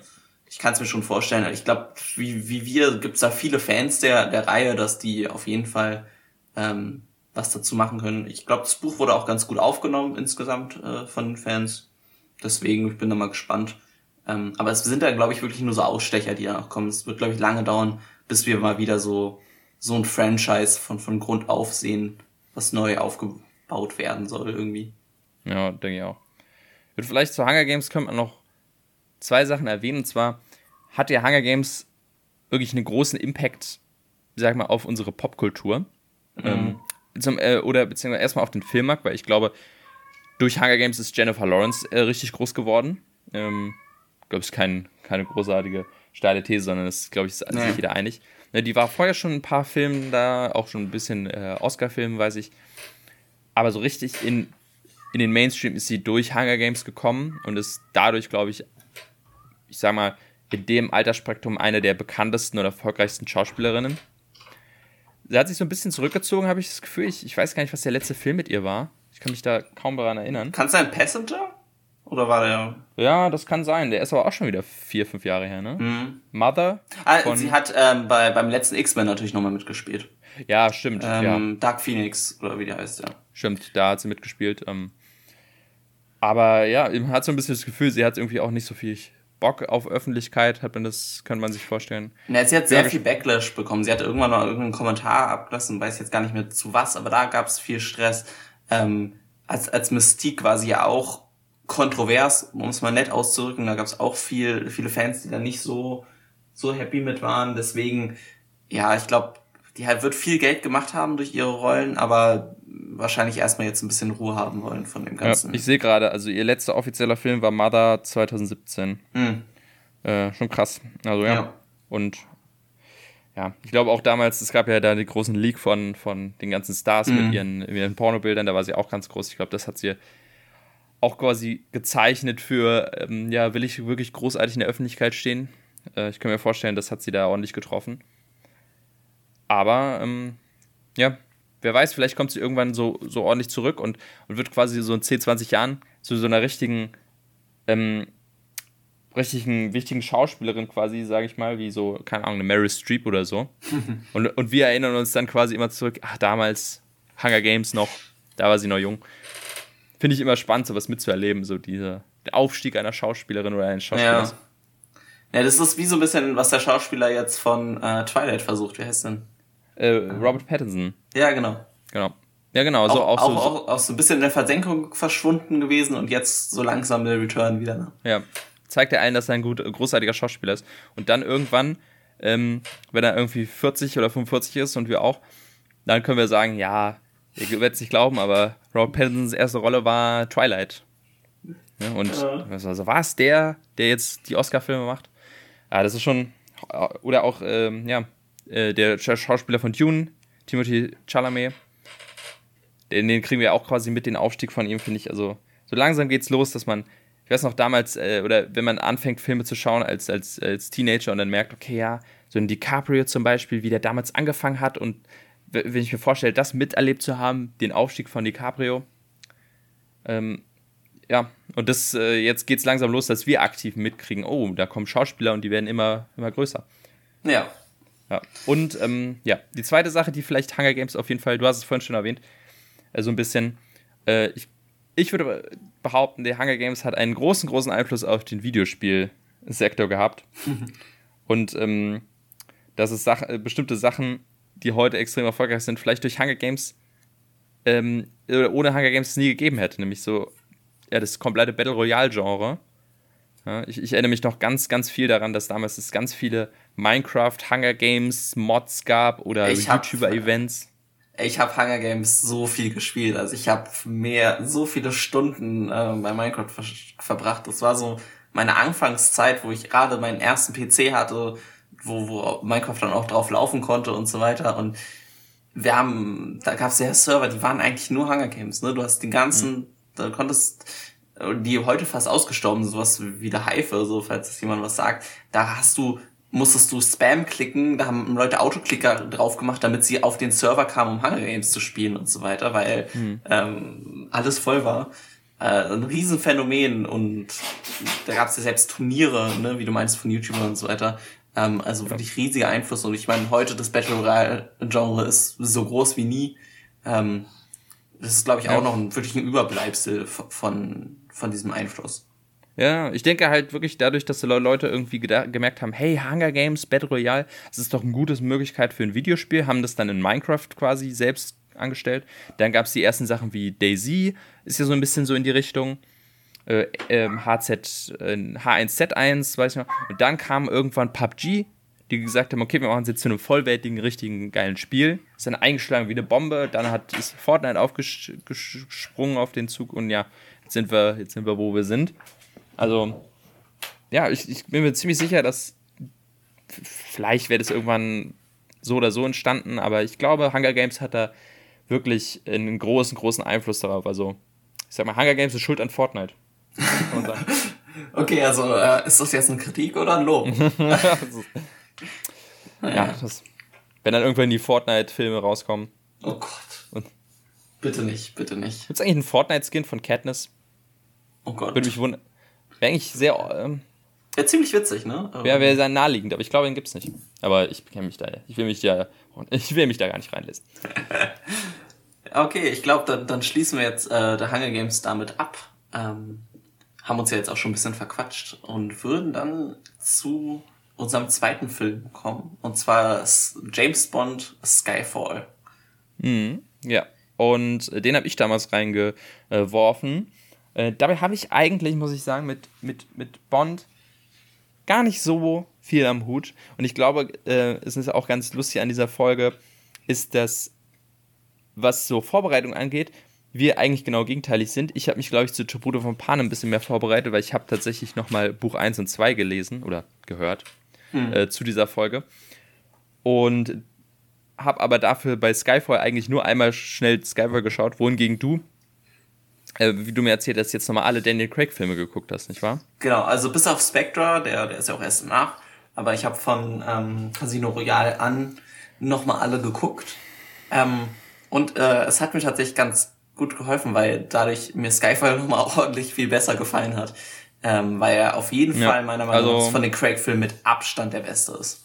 Definitiv, das kann man glaube ich sagen. Ähm, und da die Craig-Filme ja auch eigentlich jedenfalls in unserer Generation mit als die besten Bond-Filme zählen, könnte man sagen, Skyfall ist jedenfalls für mich der beste Bond, aber ähm, da kommen wir auch noch zu, was wir von der ähm, Reihe, Reihe an sich halten. Auf jeden Fall erstmal zu Skyfall, wie gesagt, das ist äh, der dritte Daniel Craig-Film und die ersten beiden, oder es baut auch so ein bisschen aus den ersten beiden auf. Ich will gar nicht so großartig die Story wiedergeben, weil ich habe das Gefühl bei Bond, ja, Story ist nicht so unbedingt wichtig. Am Ende des Tages ist es irgendwie doch wo, Immer wobei, sehr, sehr ähnlich. Da würde ich gleich mal reinsteigen, weil ich mhm. glaube, das macht Skyfall so unterschiedlich zu allen anderen, weil genau da die Story mal wichtig ist, weil sie halt deutlich persönlicher, ähm, das war halt diese Verbindung zwischen, zwischen M und dem Bösewicht so ein bisschen besteht. Ja. Also das, das würde ich auf jeden Fall sagen, dass in dem Film der Unterschied ist, dass, äh, dass mehr ein oder mehr darauf geachtet wird, auf Sachen, die im Hintergrund passieren oder, oder die quasi den Charakter Bond irgendwie so ein bisschen geprägt haben. Wogegen mhm. in anderen Filmen, also in alten Bond-Filmen ist es, glaube ich, mit am extremsten, wo Bond einfach nur wirklich eine Comicfigur ist, kann man sagen. ja. Ähm, und das, ich glaube auch einfach, die, die Daniel Craig-Filme, das damals, ähm, die mussten ja damals Bond äh, wirklich wiederbeleben, weil Bond kurz davor war, einfach auszusterben. Man gesagt hat, okay, Richard, nee, was war's? Ähm, Pierce Brosnan war ja mhm. davor. Mhm. Und die Filme liefen irgendwann so schlecht, dass man gesagt hat, ja, das wird doch nichts mehr. Bond ist einfach vorbei. Und da hat man mit Daniel Craig und Casino Real nochmal so einen Erfolg erzielt, dass man gesagt hat, na, okay, dann machen wir das vielleicht doch weiter. Und ich glaube, kein Film oder schafft es besser oder, oder zeigt das besser als Skyfall, dass Daniel Craig einfach wirklich so die, die Antithese zum klassischen Bond ist, wenn man so will. Ähm, weil einfach Bond und äh, ganz, ganz viele wichtige Bond-Charaktere, gerade in diesem Film, eigentlich komplett anders sind. Ne, zu, mhm. Vor allem hast du halt Bond als Hauptcharakter, der nicht der krasse Supermensch ist, der unbesiegbar ist, sondern in dem Film ähm, erstmal, es, es geht damit los, dass er fast stirbt. Ähm, und im Rest des Films ist er nicht auf der Höhe seiner, seiner Leistung. Ähm, er wird eigentlich ausgemustert ähm, im Film. Und es wird immer wieder gezeigt, er ist eigentlich nicht fit. Und schafft es dann irgendwie trotzdem. Und man merkt manchmal auch richtig, dass er irgendwie bei irgendwelchen Verfolgungsjagden nicht perfekt irgendwie wieder aufsteht, sondern auch sich so ein bisschen dusselig anstellt, sag ich mal, oder auch nicht alles perfekt läuft. Was einfach, ähm, ja, eigentlich überhaupt nicht zu dem Bond passt, den man sonst kennt. Von, ja, ähm, kann eigentlich, also selbst die Situation, in der er erstmal nicht im Vorteil ist, schafft er es trotzdem irgendwie ähm, mit einer perfekt sitzenden Frisur äh, und einem, einem, einem fleckenfreien Anzug dann doch irgendwie ganz, ganz charismatisch zu lösen, indem er sich da irgendwie rauskämpft. Und in dem mhm. Film ist es halt deutlich dreckiger und deutlich und deutlich brutaler, sag ich mal. Ja, auf, auf jeden Fall. Also ich finde auch diese ganze Addition, wie sie halt auch andere Charaktere machen. Q finde ich ähm, richtig cool. So dass mhm. er so ein bisschen jung, ein bisschen neu. Ähm, M kriegt mal viel mehr zu tun, als einfach nur äh, am, am Telefon zu stehen und äh, Bond anzuschreien. und also insgesamt. Ja. Und bis ähm, Moneypenny, wenn man so will, ne? Ja, ist genau. ja auch. Also ist ja auch, also das ist ja, glaube ich, mit der krasseste äh, Unterschied. Ja. Sie ist nicht einfach nur noch ein Sexobjekt, wie, wie sonst gefühlt, äh, sondern hat halt mal wirklich was zu tun. Sie ist eigentlich eine Agentin. Am Ende wird sie zwar wieder in den Innendienst irgendwie äh, reingeschrieben, habe ich so das Gefühl. Mhm. Ähm, aber einfach, weil du wahrscheinlich nicht zwei super Agenten haben willst äh, in den nächsten Film. Ähm, aber ja, also wie ich schon meinte, der, der Film ist halt eigentlich kein klassischer Bond äh, von der gesamten Story. Wie du meinst, schon die Charaktere sind anders, aber auch, auch die Story ist komplett anders. Normalerweise ähm, kriegt Bond irgendeinen Auftrag, irgendeine Mission, weil irgendjemand will die Welt untergehen lassen und und so weiter. Und er muss es dann irgendwie. Und diesmal ist es ja quasi der Bösewicht, der einen expliziten Plan hat, gegen M was zu veranstalten. Und er muss es halt irgendwie verhindern und wird damit ja extrem persönlich auch ihm gegenüber die Story. Ähm, was auch den, den Bösewicht ähm, viel menschlicher macht, finde ich. Also Bond hat ja doch schon eine lange Serie, dass sie eigentlich immer coole Bösewichte haben. Ne? Da gibt's die wirklich die guten, ähm, wie jetzt irgendwie in, in Casino Royale oder auch die naja, ein bisschen vergesslichen in, in Quantum Trost oder so. Aber insgesamt hat Bond ja immer gute Bösewichte und trotzdem sticht in Skyfall der einfach komplett raus. Einerseits, weil er sehr eklig ist, aber andererseits, weil er ja eben so diese ganz persönliche Vendetta äh, gegen unsere Charaktere hat, habe ich das Gefühl. Ja, genau. Und es ist eben nicht so eine völlig, äh, völlig absurde, ich, ich erober die Welt oder ich zerstöre mhm. die Welt ähm, äh, oder ich will ganz viel Geld haben, so, so diese klassischen ähm, Motive, sondern halt wirklich so ein ganz, ganz persönliche, ähm, persö persönliches Motiv ist und ähm, man dadurch auch einfach so ein bisschen die Motivation von einem, von einem Bösewicht viel mehr nachvollziehen kann äh, und verstehen kann in, in, gewisser, in gewisser Weise. Und dementsprechend bleibt der, der Charakter auch einem wahnsinnig im, im, im, Gedächtnis, weil er auch einfach auch ganz, ganz toll gespielt ist von Javi Badem. Und äh, das ist, glaube ich, auch was, was immer sehr, sehr viel raussticht. Und ja, äh, wie, wie du schon meintest, das ist einfach der Skyfall, glaube ich, für, oder äh, der James Bond für die aktuelle Generation oder für, für die, den modernen Kinofilm, weil es einfach, man gemerkt hat, James Bond als Figur ist nicht mehr zeitgemäß. Jedenfalls nicht so, wie er damals war. Du kannst ja. sie nicht eins zu eins in die aktuelle Zeit bringen jetzt. Also vor allem jetzt nicht mehr. Also jetzt kannst du Ich meine, ich weiß nicht, wie viele von den ganz alten Bonds du mal gesehen hast. Äh, ähm, immer nur Teilzeit, also nie irgendwie ja, konstant und ja. immer. Durch. Also, ja, ich habe mal viele von den, ich, ich sag mal so, ich habe die wichtigsten, glaube ich, alle gesehen. Ähm, weil ich damals, als ich diese Box ha hatte, wo ich alle Filme rausziehe, da habe ich auch insgesamt, glaube ich, 15 Bond-Filme gesehen. Äh, unter anderem die Daniel Craig-Sachen, ein paar Pierce Brosnan, so alles, was man so sagt, okay, das ist, das, das sagt einfach. Und ich habe mich da teilweise so durchgequält. Ich, also es ist einfach überhaupt nicht meins, muss ich sagen. Alles mhm. abgesehen von den Daniel Craig-Sachen. Und gerade so die Roger, äh, nee, na, Sean Connery-Sachen. Also, hoi, hoi, die kannst du dir heute wirklich kaum noch anschauen. Äh, also man kann sagen, ja, okay, ne, in der Zeit war das vielleicht anders.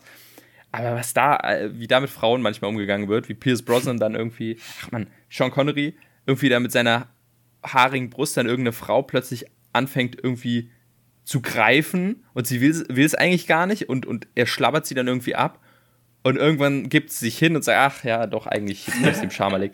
Und sowas.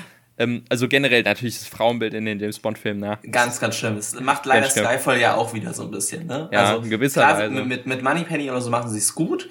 Andererseits steigt er einfach ungefragt in eine Dusche und ja. Ne? so, also das ist leider, äh, weiß ich nicht, ob warum man da nicht vielleicht mal langsam im 21. Jahrhundert ankommen könnte. Ja. Von den Trailern her sieht es ja so aus, als ob der neue Bond da ein bisschen, bisschen gechillter ist, äh, was so Frauencharaktere angeht. Ähm, mhm. Ich glaube, ansonsten würde der Film auch, komplett weggecancelt werden, wenn da äh, solche Sachen vorkommen in, in der, der Extrem. Also Skyfall äh, hält sich noch in Grenzen, aber auch so eine Szene dann, vor allem von einem, wo er in die Dusche steigt, vor allem von einem Charakter, der dann einfach äh, zwei Minuten später einfach erschossen wird. So nach dem Motto, ja, ist eh nicht wichtig. Mal schnell mhm. quasi, quasi eine, eine, Liebschaft gehabt und dann ja. egal. Ähm, ja, schwierig, sagen wir es so. Ja, also ich, ich glaube, das sind leider so, so Klischees, von denen sich die Bond-Reihe immer schwer trennen kann. Ne? Ähm, mhm. Dieses typische Bond-Girl. Wem würde es denn wehtun, wenn man das einfach mal weglässt? Und ich finde tatsächlich auch ganz interessant ist, es wird ja immer wieder gemunkelt, dass ähm, die, die nächste Bond eine Frau sein könnte. Und ähm, da sind ja viele sehr, sehr strikt dagegen, aber ich fände das gar nicht so schlimm. Ich weiß nicht, ich fand immer so, dass ähm, jeder Schauspieler Bond so sein ganz eigenes Ding mitgebracht hat. Ähm, und warum nicht? Also ich sehe da jetzt kein großes Problem. Wie ist das bei dir? Ähm, ja, ich bin ja zwiegespalten, weil äh, ich finde auch eigentlich theoretisch, ähm, wenn ich das richtig verstanden habe, also bei Skyfall widerspricht meiner These so ein bisschen, aber ich hatte immer gedacht, James Bond ist ja auch nur ein Kosename für, mhm. also es ist nicht sein echter Name, sondern einfach ein Deckname für diese Agentenposition. Und äh, es ist ja auch offensichtlich, dass die ganzen unterschiedlichen Schauspieler nicht alle dieselbe Figur sind. Ja. Äh, Daniel Craigs äh, Bond ist ja auch quasi die, die, die Vorgeschichte, wenn ich richtig äh, mich erinnere. Soll ja offiziell so ein bisschen die Vorgeschichte sein von Bond, wie man ihn kennt. Aber auf jeden Fall ist es nicht ein Cinematic Universe, die Bond-Filme, sondern es ist alles so ein bisschen eigen. Und dementsprechend hätte ich persönlich überhaupt nichts dagegen, wenn man sagt, ja, okay, wir machen jetzt einfach, machen Jane Bond weil es einfach dann auch passen würde, wenn man sagt, okay, wenn sie dieselbe 0-0-Position einnimmt, 007, dann heißt sie nämlich auch so ähnlich, nimmt ja. diesen Decknamen an. Also es ist nicht, ne? Aber ich kann auch verstehen, ich, dass dieses, dieses ganze Thema von weiblichen Hauptfiguren und so, das ist ja was, was extrem viel jetzt immer wieder Thema wird und wir haben ganz viele Varianten, wo es versucht wird, quasi alte Filme umzucasten. Und ich finde das, glaube ich, immer den falschen Ansatz, wenn man sagt, okay, wir nehmen was Bestehendes und machen da einfach Frauen draus. Wie bei Ghostbusters, wie bei Oceans. Ja, ähm, okay. Ja. Weil es eben dann wirkt wie so eine, wie ein Spin-off. Und nicht dafür, und so gezwungen, so, hey, hier sind wir, wir brauchen mehr Frauencharaktere, die beliebt sind. Wir nehmen einfach beliebte Charaktere und machen sie zu Frauen, anstatt neue Figuren zu schaffen. Ich finde es bei James Bond, wie gesagt, passt es nicht eins zu eins, weil es eben man sagt, okay, es ist ja ein neuer Charakter, aber es wird mhm. genauso rüberkommen. Und dementsprechend will ich mir gar nicht ausmalen, was passieren wird, wenn, wenn jetzt der neue Bond quasi eine Frau ist und dann alle wieder aufs, aufs Dach steigen. Und naja, also dem Film würde ich natürlich eine Chance geben, aber ich kann auch verstehen, wenn viele dann sagen, nee, ganz ehrlich, nach Ghostbusters und Oceans habe ich da keinen Bock drauf. Muss doch nicht sein. Ja. Also es ist, es ist echt schwierig. Ich, aber ich persönlich ich hätte jetzt eigentlich gesagt nichts dagegen, aber ich kann verstehen, wenn Leute was dagegen haben. Ja, also ich, ich glaube auch nicht, dass sie es machen werden. Einfach genau, ja. weil sie Angst haben davor. Ähm, unbegründete Angst. Ich meine, wir haben es ne, bei, bei Ghostbusters gesehen. Ja, gut, bei Ghostbusters kam noch dazu, dass der Film einfach scheiße war. Äh, unabhängig davon, ob es jetzt Frauen mhm, waren oder ja, nicht. Genau. Ähm, das hilft dann dieser ganzen Prämisse natürlich auch nicht, ne? Weil man das nee. Gefühl hat, irgendwie alle Filme, wo sie es bisher gemacht haben, waren nicht wirklich gute Filme. Ich fand Ocean's 8 ging noch einigermaßen, den konnte man noch ähm, mittelmäßig abtun, aber er kam halt wiederum nicht annähernd an die äh, Original Oceans Reihe ran. Ähm, deswegen wird, werden die es wahrscheinlich nicht machen. Ähm, ja. Aber ich bin trotzdem mal gespannt, wer der nächste Bond ist. Ähm, ich weil auch ich, ja. es ist ja jetzt wirklich offiziell Daniel Craigs letzter Bond, ne? Also ja. es wurde ja ich lange immer gemunkelt. Ich weiß noch, dass sogar Skyfall mal gedacht wurde, dass der letzte Bond ist. Ja, ich erinnere mich auf jeden Fall, dass nach Skyfall, nee, nach Spectre wurde er gefragt, hey, willst du noch einen Bond machen? Und er meinte irgendwie sowas wie, äh, lieber würde ich mir die Pulsadern aufschneiden. also er hatte überhaupt keinen Bock und dann, ah ja doch, er macht den nächsten noch. Aber ich glaube, jetzt ist wirklich, also ich weiß es nicht offiziell, aber ich kann mir nicht vorstellen, dass Daniel Craig da noch einen macht. Und es ist auch an der Zeit, ich meine, Casino Royale, wann kam der raus? So 2010, 9? Ja. Sowas. Also es ist jetzt fast über eine Dekade her, ist es Zeit für einen neuen Bond. Und, und er war ähm, ja schon nicht so jung, als er angefangen hat, ne? Also, ja, ähm, genau. Ich glaube, es liegt vor allem daran, an, viele andere haben halt mehr Bonds gehabt, äh, andere Bond-Schauspieler, oder? Ich glaube, er hat nicht ähm, so viele, oder? Äh, ja, also es, es gibt ja insgesamt sechs, glaube ich, mit ihm. Und mhm. die, er hat jetzt, wie viele Bonds hat er jetzt? Äh, fünf, ne? Ja. Fünf Bonds. Ja, das ist so ungefähr. Ich glaube, Pierce Brosnan hatte auch fünf.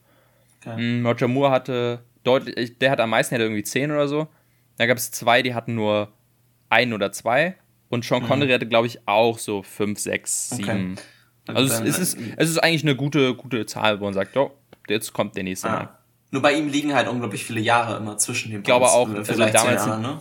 ich glaube auch, also ich kenne mich nicht aus, aber ich glaube, damals kamen die deutlich frequentierter raus. Ich meine, hm. Spectre ist ja auch jetzt schon wieder vier Jahre her, oder? Ja, gut, gut, das lag jetzt auch ein bisschen daran an Corona, dass die nochmal verschoben wurden, ähm, aber ja, trotzdem. Ja, ja. Hast du, ähm, hast du einen Favoriten, wen du als nächsten Bond sehen wollen würdest? Hast du irgendeinen mh, Schwierig. Also lange Zeit war ja in, im Gespräch Idris Elba. Mhm. Ähm, das war noch zu Spectre-Zeiten, wo ich auch sagte, oh, da hätte ich richtig Bock drauf, weil Idris Elba könnte ich mir da richtig gut vorstellen. Ähm, der ist jetzt, glaube ich, aber jetzt ein bisschen zu alt mittlerweile ähm, und hat da wahrscheinlich auch keine Lust mehr. Also man braucht ja schon einen etwas jüngeren. Und da fällt mir aktuell ja. niemand so richtig ein, wo ich sage, das ist ein Bond. Hast du, hast du eine Idee? Ich fand richtig lange Zeit ähm, Michael Fassbender tatsächlich. Mhm. Hätte ja. ich richtig cool gefunden, weil ähm, der hat ja in, in First Class, in einem der X-Men-Filme, geht er ja auf so eine Art Mini-Mission, wo er dann nach Südamerika geht, ne? Und da die, die Nazis quasi ab, abmetzelt. Mhm. Und das fand ich war so richtig Bond-mäßig.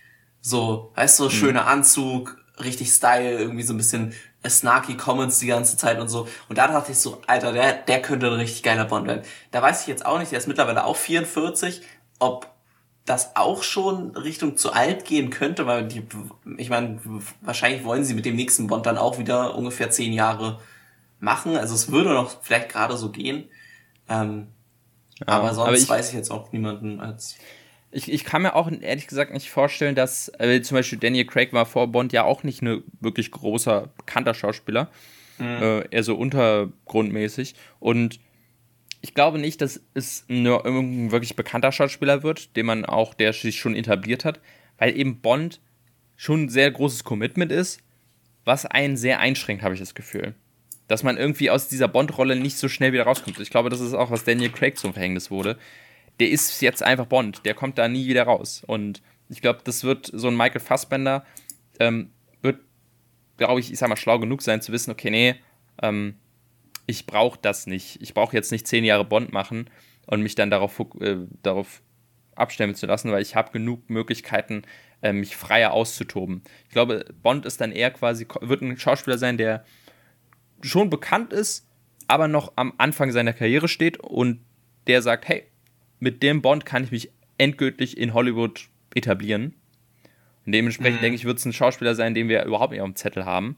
Und sagen, hm, wer ist das? Hm, trauen wir es dem zu? Daniel Craig war ja damals auch wirklich, äh, glaube ich, bei Casino Royale Zeiten waren viele so, der soll Bond sein, das kann ich mir nicht vorstellen. Und ähm, hat es dann quasi super gemacht. Also ich könnte mir vorstellen, dass es in die Richtung geht. Äh, ja, dass der auf jeden Fall viel sich anhören muss am Anfang. Des, ja. Ich habe hier gerade noch mal ganz kurz gegoogelt, wen hier noch äh, mit als Favoriten Leute haben, ist äh, Tom Hiddleston. Das fände ich auch sehr interessant. Also, oh, das, ja. äh, der hat ja, ich weiß nicht, ob du die Serie mit ihm, The Night Manager, mal geguckt hast. Äh, nee. Da ist er auch so ein bisschen so agentenmäßig. Ähm, das ist, das ist richtig cool. Leider ist, ähm, ist bei ihm natürlich, er hat so viel zu tun, ne?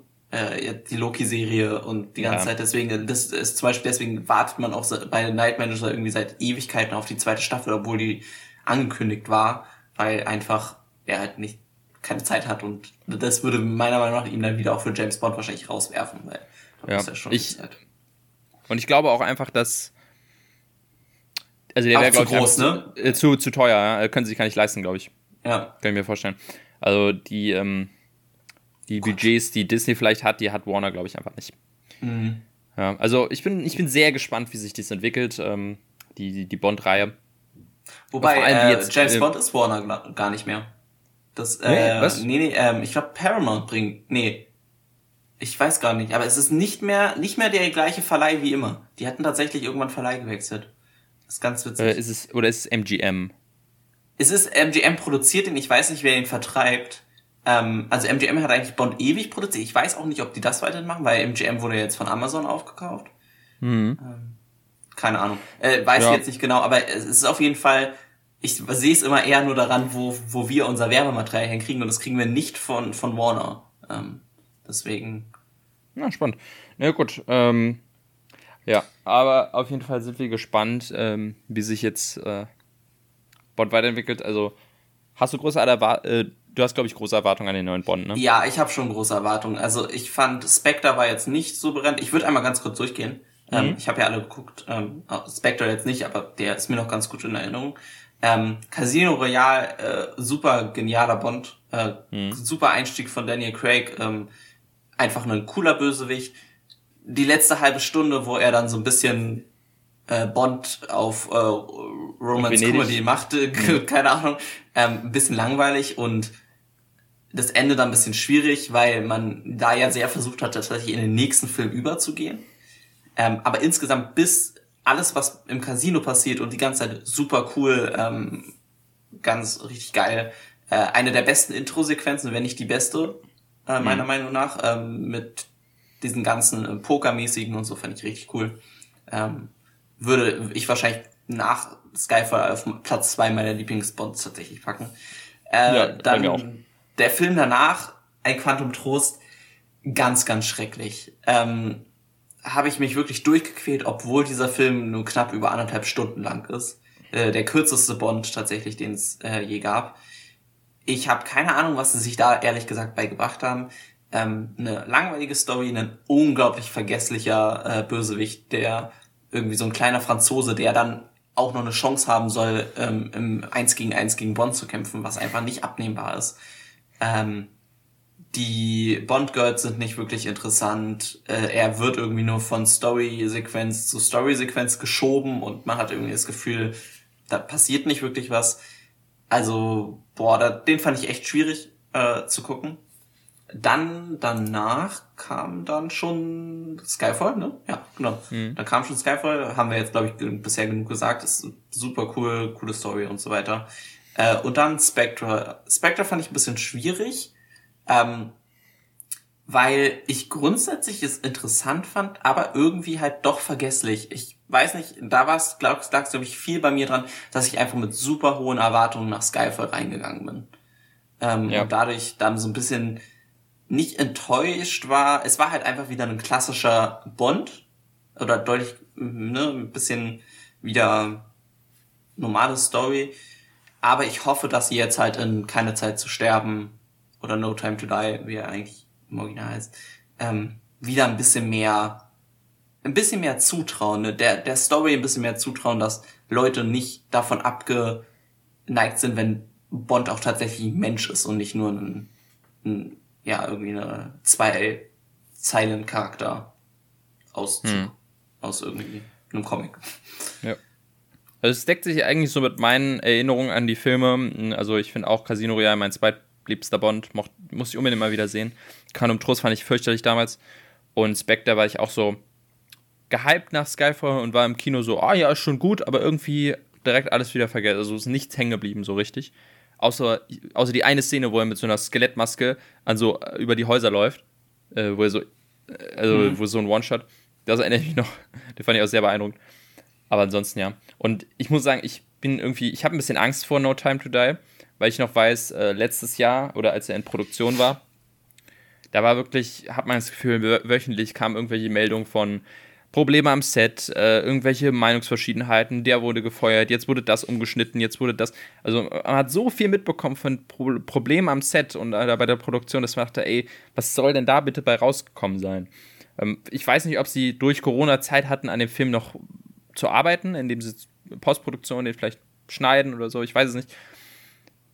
Aber ich habe irgendwie ein bisschen Angst. Aber theoretisch sehen die, die äh, Trailer ganz cool aus. Und ähm, ich, ich lasse mich überraschen. Ich will den also ich freue mich total. Ähm, weil es ja wirklich schon lang, lange her ist, dass mal ein Bond rauskam, aber ja, so ein bisschen, bisschen Angst habe ich da schon. Wir, wir werden sehen. Ja, also äh, ich glaube, meine Angst kommt vor allem auch vom Regisseur tatsächlich, weil ich einfach nicht so viel mit dem anfangen kann. Ähm, Kennt man den sollte, nicht, nee, äh, ich habe gerade mal kurz hier reingeguckt, wo er Regie geführt hat. Mir sagt das jetzt nicht wirklich viel. True Detective, ähm, eine, eine Serie, hat er acht Folgen gemacht, die soll ja ganz gut sein. Aber welche Staffel, das ist ja die Frage. Hm, was sehe ich jetzt nicht. Acht Folgen hat er gemacht, aber ich habe sie jetzt auch nicht geguckt. Äh, Beast of No Nation hat er gemacht. Beast of No Nation, den finde ich, den finde ich richtig geil. Das ist dieser Netflix-Film. Den mag ich sehr, mhm. sehr gerne. Okay. Ähm, das ist so sein einziger Film jetzt Aber in ja. der, der kurzen Vergangenheit. Drehbuch an S hat er mitgeschrieben. Okay. Mhm.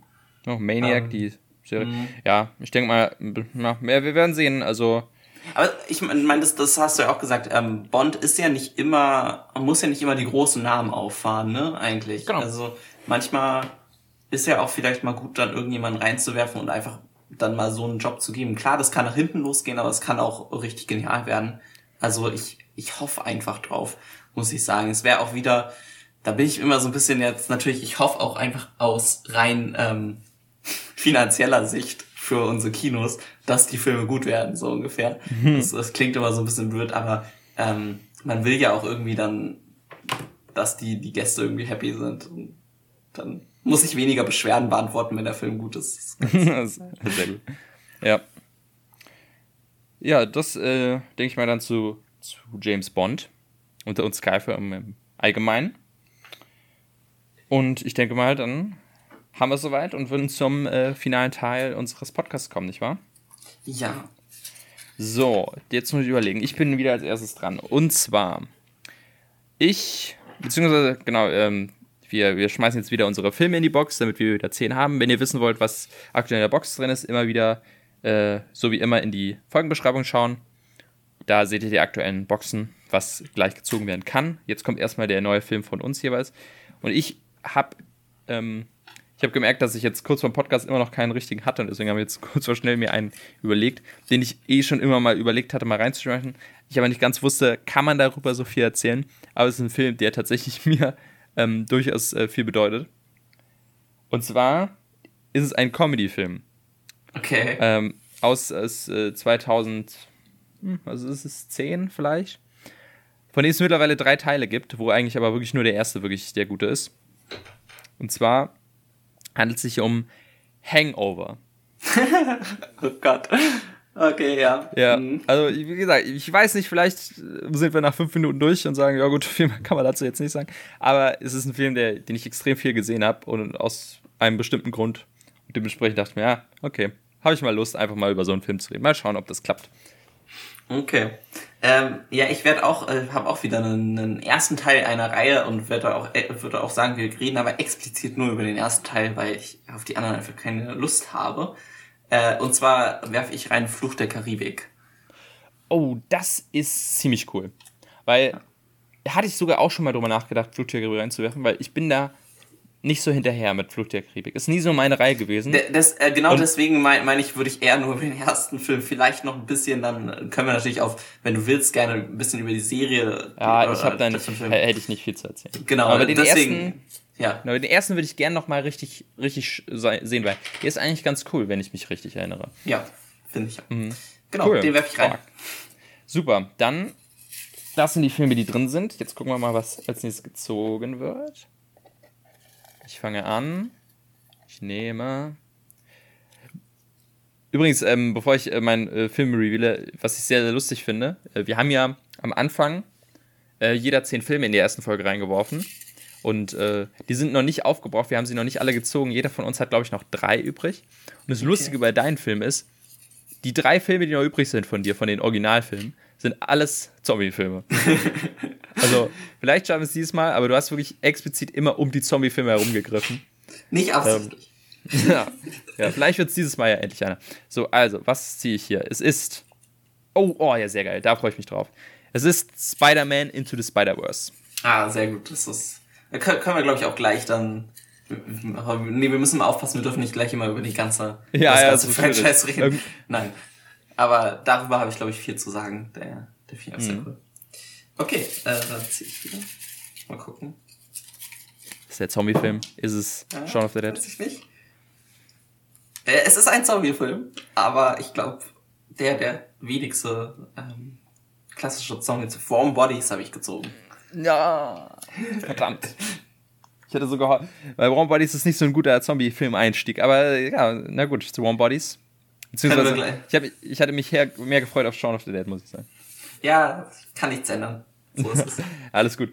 Dann äh, Spider-Man, oh, äh, Spider-Man Into Spider-Verse, also der, ähm, der Animations-Spider-Man-Film. Ich guck mal ganz kurz, ob es den irgendwo gibt. Ich glaube tatsächlich nicht, weil es ja auch kein, also zum Beispiel Disney Plus gibt es den, gibt's den nicht, Sony, ne? kein, es ist, genau, es ist ein Sony-Film. Also auch da hat Marvel, glaube ich, gar nichts mit am Hut. Ja, auf Netflix ist das schon mal nicht. Ähm, aber Prime vielleicht? Nee, auch nicht. Also wir haben jetzt, wenn man jetzt mal schaut, äh, ist auf jeden Fall Warm Bodies auf Amazon umsonst schaubar, wenn man Prime-Kunde ist. Und ähm, ja, Spider-Man ist ein Film, da kann man durchaus mal die paar Euro in die Hand nehmen und sich den ausleihen, weil der, der lohnt sich. Genau. Deswegen Außer die, die, die, fünf Leute, die von euch, die den haben, äh, die Join Plus haben, da gibt's den auch. genau.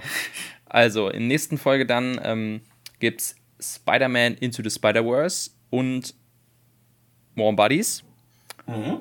Das, diese Folge gibt es dann in zwei Wochen. Und in einer Woche gibt es dann die, das Special zu Dune, wo wir uns darüber aus, auslassen. Ähm, da könnt ihr schon gespannt sein. Und dann würde ich sagen, belassen wir es erstmal dabei. Wir haben jetzt, jetzt trotzdem extrem wieder viel bequatscht, aber bei so zwei großen Filmreihen war das auch zu abzusehen. Vielleicht wird es nächste Woche, äh, nächstes Mal ein bisschen kürzer. Ja, mal gucken. Mhm. genau. So, dann so viel dazu. Äh, bis zur nächsten Folge und bis zum Dune Special. Bis dann.